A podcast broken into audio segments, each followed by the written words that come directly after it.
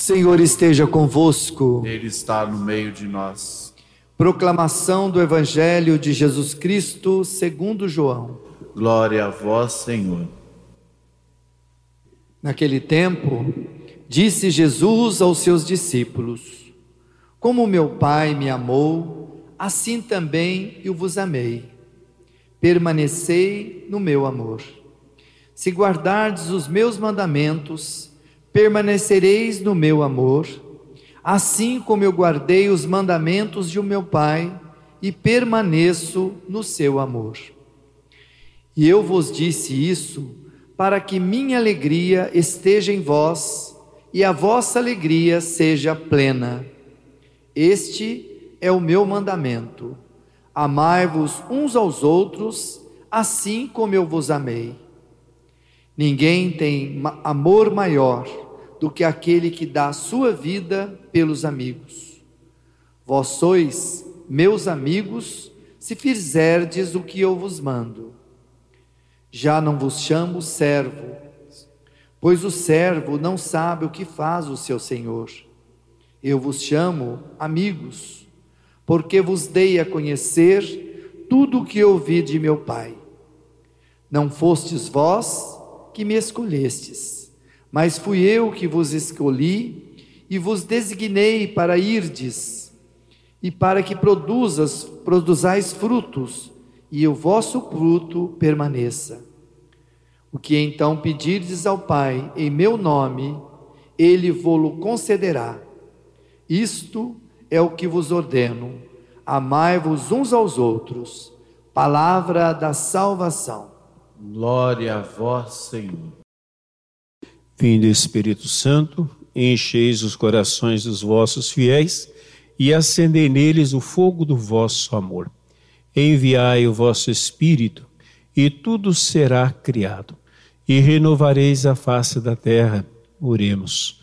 Ó Deus, que instruíste os corações dos vossos fiéis com a luz do Espírito Santo, fazei que apreciemos retamente todas as coisas segundo o mesmo Espírito, e gozemos sempre da Sua consolação, por Cristo Senhor nosso. Amém. Há muitas formas de conceber Deus. Algumas pessoas concebem Deus como uma força impessoal, criador, poderoso, no entanto, impessoal porque não se relaciona com as suas criaturas. É muito distante, criou, mas não se interessa muito por aquilo que criou, porque deixou as leis e ele mesmo, o Criador, se afastou. Mas nós sabemos, por revelação, que Deus não é uma força impessoal. Nós sabemos que Deus é uma pessoa na verdade, a nossa fé diz que são três pessoas: Pai, Filho e Espírito Santo. Criador, sim. O Todo-Poderoso, sim. Mais uma pessoa. Alguém que escolheu relacionar-se com as suas criaturas e, de maneira especial, relacionar-se com a criatura humana, conosco. Mas esse, este relacionamento tem graus. Começa de um jeito, vai evoluindo até chegar ao seu ápice. Não é assim um relacionamento? Quando nós encontramos uma pessoa, em primeiro lugar, nós não temos muita intimidade com aquela pessoa. Vimos a pessoa pela primeira vez, né? às vezes tivemos poucas informações a respeito daquela pessoa, mas já iniciamos um relacionamento. Mas com o passar do tempo, o relacionamento pode evoluir. Há casos até pessoas, né, homens e mulheres que se conheceram, que o relacionamento evoluiu tanto que se casaram, né? Hoje vivem esta intimidade da vida a dois. Então, se Deus é pessoa, três pessoas, então Deus se relaciona conosco. O primeiro grau do relacionamento é o relacionamento de criatura e criador. Nós vemos no Antigo Testamento como as pessoas eram reverentes ao Criador. Nem mesmo falavam o seu nome. Os judeus não pronunciavam o nome de Deus, a não ser uma única vez no ano, no dia do chamado Yom Kippur, isto é, o dia da purificação, que era um dia solene, só naquele dia. Eles usavam a palavra o Senhor, usavam às vezes títulos pomposos, por exemplo, El Shaddai, né, o Deus das montanhas, e outros títulos parecidos, né, o Senhor dos Exércitos, para mostrar esta grandeza do Criador, mas já dentro de um relacionamento, não como uma força impessoal. No entanto, é, guardando a sua distância. Nós não vemos no Novo Testamento, com pouquíssimas exceções, como no caso de Moisés, de Abraão, dos profetas, as pessoas muito próximas de Deus. Não, as pessoas tinham medo de Deus. Veja que algumas pessoas, quando ouviam né, um trovão, quando ouviam uma manifestação de Deus, caíam por, por terra, colocavam o rosto em terra. Nós vemos isso quando Moisés sobe para receber a tábua dos dez mandamentos e a montanha sagrada fica cheio de raios, de, de, de nuvens, e as pessoas ficam com muito medo. Por quê? Porque elas têm uma certa distância de Deus. Elas não conhecem ainda Deus. Então, porque não conhecem a Deus, têm uma ideia, digamos, equivocada a respeito dele. Sim, é verdade, é o Criador, nós somos as criaturas. No entanto, nosso Criador é amoroso, mas praticamente nós não vemos muito a respeito, não ouvimos muito e nem vemos as pessoas falando do amor de Deus no início do relacionamento que é apresentado na Bíblia. As pessoas são o quê? Servas de Deus. Servas de Deus. Elas existem para quê? Para servir a Deus né, para fazer tudo aquilo que Deus manda, para é, fazer ritos, às vezes até para aplacar a ira de Deus. Mas veio Jesus. E quando Jesus veio, ele veio nos ensinar ou revelar que Deus, apesar de ser o Todo-Poderoso, o Criador, ele está perto de nós. Por isso que ele diz no Evangelho hoje: já não vos chamo mais de servos. Já não vos chamo, não quer dizer que deixe de ser servo. Lógico, né? no nosso relacionamento primeiro com Deus, nós servimos a Deus. Nós é, estamos à disposição de Deus. Veja, nós fizemos esses dias o trido né, em honra a Nossa Senhora de Fátima, e foi citado: Eis aqui a serva do Senhor, faça-se em mim segundo a vossa palavra não deixamos de ser servos. No entanto, com a revelação do amor de Deus e da paternidade de Deus, nós fomos convidados a subir um degrau no relacionamento, mantendo o respeito, mantendo a reverência que nós devemos ao nosso Criador. É? Nós fomos chamados a ser amigos. E aqui, gente, aparece Jesus, que revela ser a face visível do Deus invisível. Um dia Felipe perguntou a Jesus, né? Senhor, né? pediu na verdade a Jesus, mostra-nos o Pai. O Senhor fala tanto do Pai, o Senhor mostra tanta intimidade com o Pai, então mostra o Pai para a gente, né? Revela o Pai para nós. E aí Jesus falou, Felipe, você anda comigo há tanto tempo, você não percebeu ainda, né? Que quem me vê, vê o Pai, eu e o Pai somos um. Então, quando Jesus diz, já não vos chamo mais de servos, mas vos chamo amigos, aí já existe um segundo grau no relacionamento com Deus, que é o grau da intimidade. Entenderam? Mantemos a, o respeito, mantemos a reverência, ainda somos criaturas, né? Deus é maior do que nós, sem dúvida nenhuma. É? Deus não é nosso amiguinho, né?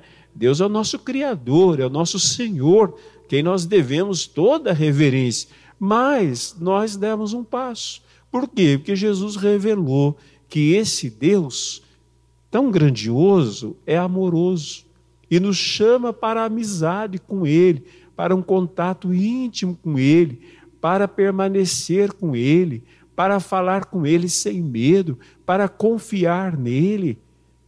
Jesus fala, é meu amigo quem faz o que eu mando. É estranho, né? A gente falar para uma pessoa, você vai ser o meu amigo se você fizer o que eu, que eu mandar você fazer.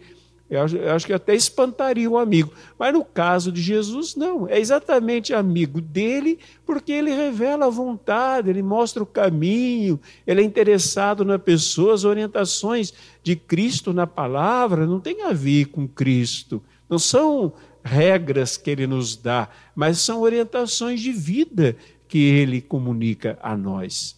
Só que, infelizmente, gente, muita gente não saiu do primeiro degrau ainda né, ainda tem esse relacionamento distante com Deus, tem reverência, tem, é, às vezes, é, tem muita, é, tem um jeito especial né, de se aproximar de Deus né, e tudo mais. Eu me lembro uma vez, ao fazer um retiro em determinado lugar, e a hora que eu estava saindo da capela, saindo normalmente, né?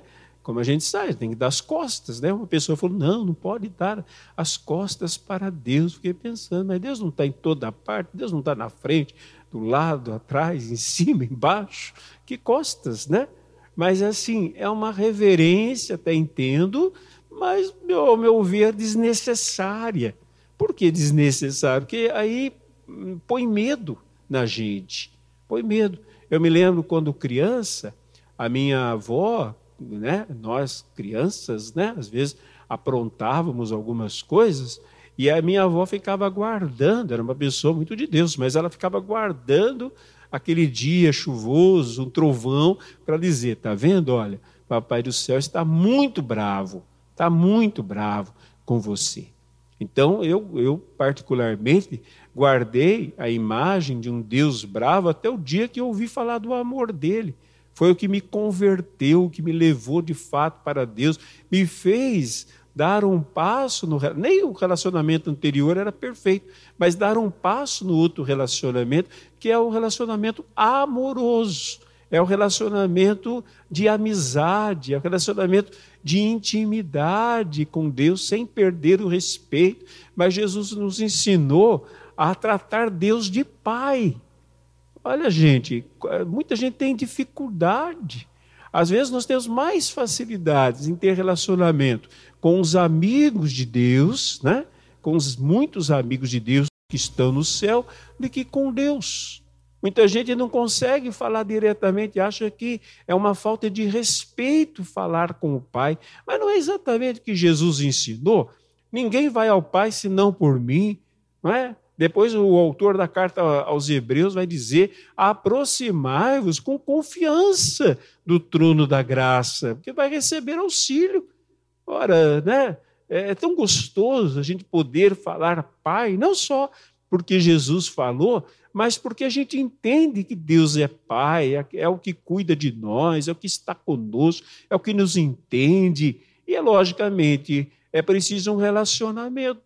E esse relacionamento é um relacionamento amoroso. Sabe por quê? Porque se o nosso relacionamento, mesmo que a gente chame Deus de Pai, muita gente não consegue chamar Deus de Pai, não consegue ter um relacionamento com Deus como Pai. Uma, porque às vezes a imagem, né, a experiência do Pai terreno não foi muito bom. Então a pessoa entende que Deus é do mesmo jeito, talvez ausente, às vezes rígido demais, mas esquece do, do, da revelação que Jesus fez a respeito do, de Deus como Pai. Deus é o que Jesus diz que é. Né? É o que Jesus revela para nós, independente da nossa experiência com nosso pai paterno, que talvez não, não, não tenha conseguido cumprir bem né, o seu papel, mas o pai do céu não é o pai paterno, por melhor que o nosso pai paterno também seja. O pai do céu é a bondade perfeita, é o amor perfeito, que Jesus nos ensinou. É tão bonito e, e para muita gente falar do Pai, chamar Deus de Pai, se referir a Deus como Pai, parece até uma heresia, parece um, uma falta de respeito.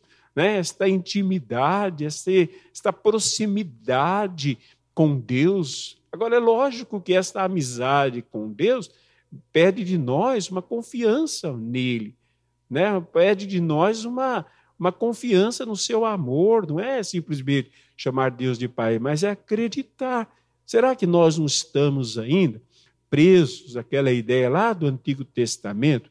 Medo de Deus. Muita gente tem medo de Deus. Veja agora esse tempo né, da pandemia. Para muita gente, a pandemia não é algo que é uma força da natureza, né? mas a pandemia é um castigo de Deus. A pessoa que não tem relacionamento com Deus, é, pelo menos o um relacionamento de amizade, de intimidade com Deus, é, tudo que acontece é um castigo. Então, se ela fica doente, é um castigo. Se ela fica desempregada, é um castigo. Se ela passa por dificuldades, é um castigo. Tudo é castigo, né? E, e aquele Deus parece que não vê nada de bom que a gente faz, mas anota os detalhes das coisas erradas que nós fazemos. Tem gente que se relaciona assim com Deus. Né? Mesmo quando vai pedir perdão para Deus, não pede perdão como um filho pede perdão ao pai. Não, é com medo do inferno, é com medo do castigo, é com medo disso, com medo daquilo. Não, é, nós pedimos perdão porque nós tomamos consciência que o Pai, sendo tão bom conosco, né, querendo nosso bem, nós é, frustramos os planos de Deus. Né? É, veja, a mesma coisa poderia acontecer com um pai terreno, uma mãe terrena, que quer o nosso bem, a gente faz tudo errado, aí dá tudo errado, e a gente percebe que o nosso pai e nossa mãe queriam o nosso bem, não é? Então, às vezes, a gente até vai pedir perdão, fica com aquele, aquele coração pesado, mas por quê? Porque exatamente nós frustramos os planos deles para nós. Eles não estavam pensando neles, Deus não está pensando nele, está pensando em nós. Mas ainda existe um outro degrau, que é o degrau que aparece nesse tempo da Páscoa, no início da Páscoa. Jesus, assim que ele ressuscita, ele usa um termo que ele não tinha usado até o momento. Né? Até o momento. Então, ele falou de ser senhor, né? do servo, ele falou do amigo, como nós vimos no evangelho de hoje, né? se referindo também a Matias, o, a, o apóstolo, que ele chama de mais tarde para fazer parte daquele grupo de amigos, apóstolos mais amigos, mas assim que ele ressuscita, ele diz o seguinte: vai dizer aos meus irmãos. Gente, vai além, não é? vai muito além. Então, servo já é uma dignidade, amigo é uma intimidade, mas chamar de irmão significa quase nos fazer iguais a ele nos colocar na mesma família, né? Já aí a coisa já entra numa intimidade muito maior que nós não somos capazes de produzir, mas é a graça da Páscoa para nós, né? Jesus é o nosso irmão. Ele está conosco como nosso irmão, nosso irmão mais velho, nosso irmão sábio, mas nosso irmão e nós fazemos parte de, da grande família de Deus, e a nossa intimidade chega a um estado que nós podemos chamar de união com Deus. De união com Deus. Né? Assim como Jesus disse, eu e o Pai somos um, também nós podemos dizer, somos um com o Pai, um com Ele, né? Não no sentido que Jesus era, sendo Deus, mas no sentido que nós estamos plenamente mergulhados em Deus, Deus em nós, aí desaparece todo tipo de etiqueta, aí desaparece todo tipo de, de, de coisa que nós precisamos para chegar até Deus, para nos relacionar com Ele. Não, Ele é, Ele é, né? É, Deus é mais do que um ser existente. Deus é, Ele é Pai, Ele é comigo, Ele é quem Ele é na minha vida. Não tem nem palavras para explicar. Como explicar um negócio desse? Se é uma união íntima, né? Que os santos chamavam de união mística com Deus. Mas essa união mística não é um negócio dado a um, a outro, aqueles que recebem dons extraordinários. A união mística é o que nós professamos na fé, né? Creio, na comunhão dos santos. É isso que é união mística com Deus. É dizer, nós somos uma única família, um só em Deus um só no Pai, família do Pai. Por isso que nós temos que ter muita certeza de que Deus nos ama, que Deus caminha conosco, aconteça o que acontecer. Não podemos ter dúvida a respeito do amor de Deus, não ter dúvida a respeito da eternidade, porque se nós estamos nessa íntima união com Deus, de paternidade, filhos e é, filho, pai e filhos, irmãos de Jesus, irmão entre, entre nós, a palavra diz assim: o amor lança fora todo temor. Que medo que nós temos? Hein? Que medo que nos cabe diante da vida, diante da morte, diante das dificuldades? Medo nenhum diante da eternidade. Que medo do inferno que prevalece? Que medo do inferno que prevalece? Que medo do castigo? Não tem mais medo de nada. Não estou dizendo que a gente passa a ser relaxado. Até porque, se o nosso relacionamento com Deus é um verdadeiro relacionamento, é o contrário do relaxamento. Nós procuramos viver da maneira da melhor maneira possível, mas não mais por medo do castigo, mas por amor, por correspondência a um amor tão grande que nós não temos nem o que fazer, porque nós somos imerecedores daquele amor, só temos que agradecer e corresponder. Então vamos pedir ao Senhor que nos dê a graça, nos dê a graça de crescermos no relacionamento. Muitos ainda estão no relacionamento é, criador e criatura, é alguma coisa. Alguns já estão evoluindo, já estão no relacionamento amizade, intimidade, mas o Senhor quer nos levar ao relacionamento de paternidade, ao relacionamento de irmandade, ao relacionamento de família com Ele, né? E entre nós. Que o Senhor nos dê a graça no dia de hoje. Amém.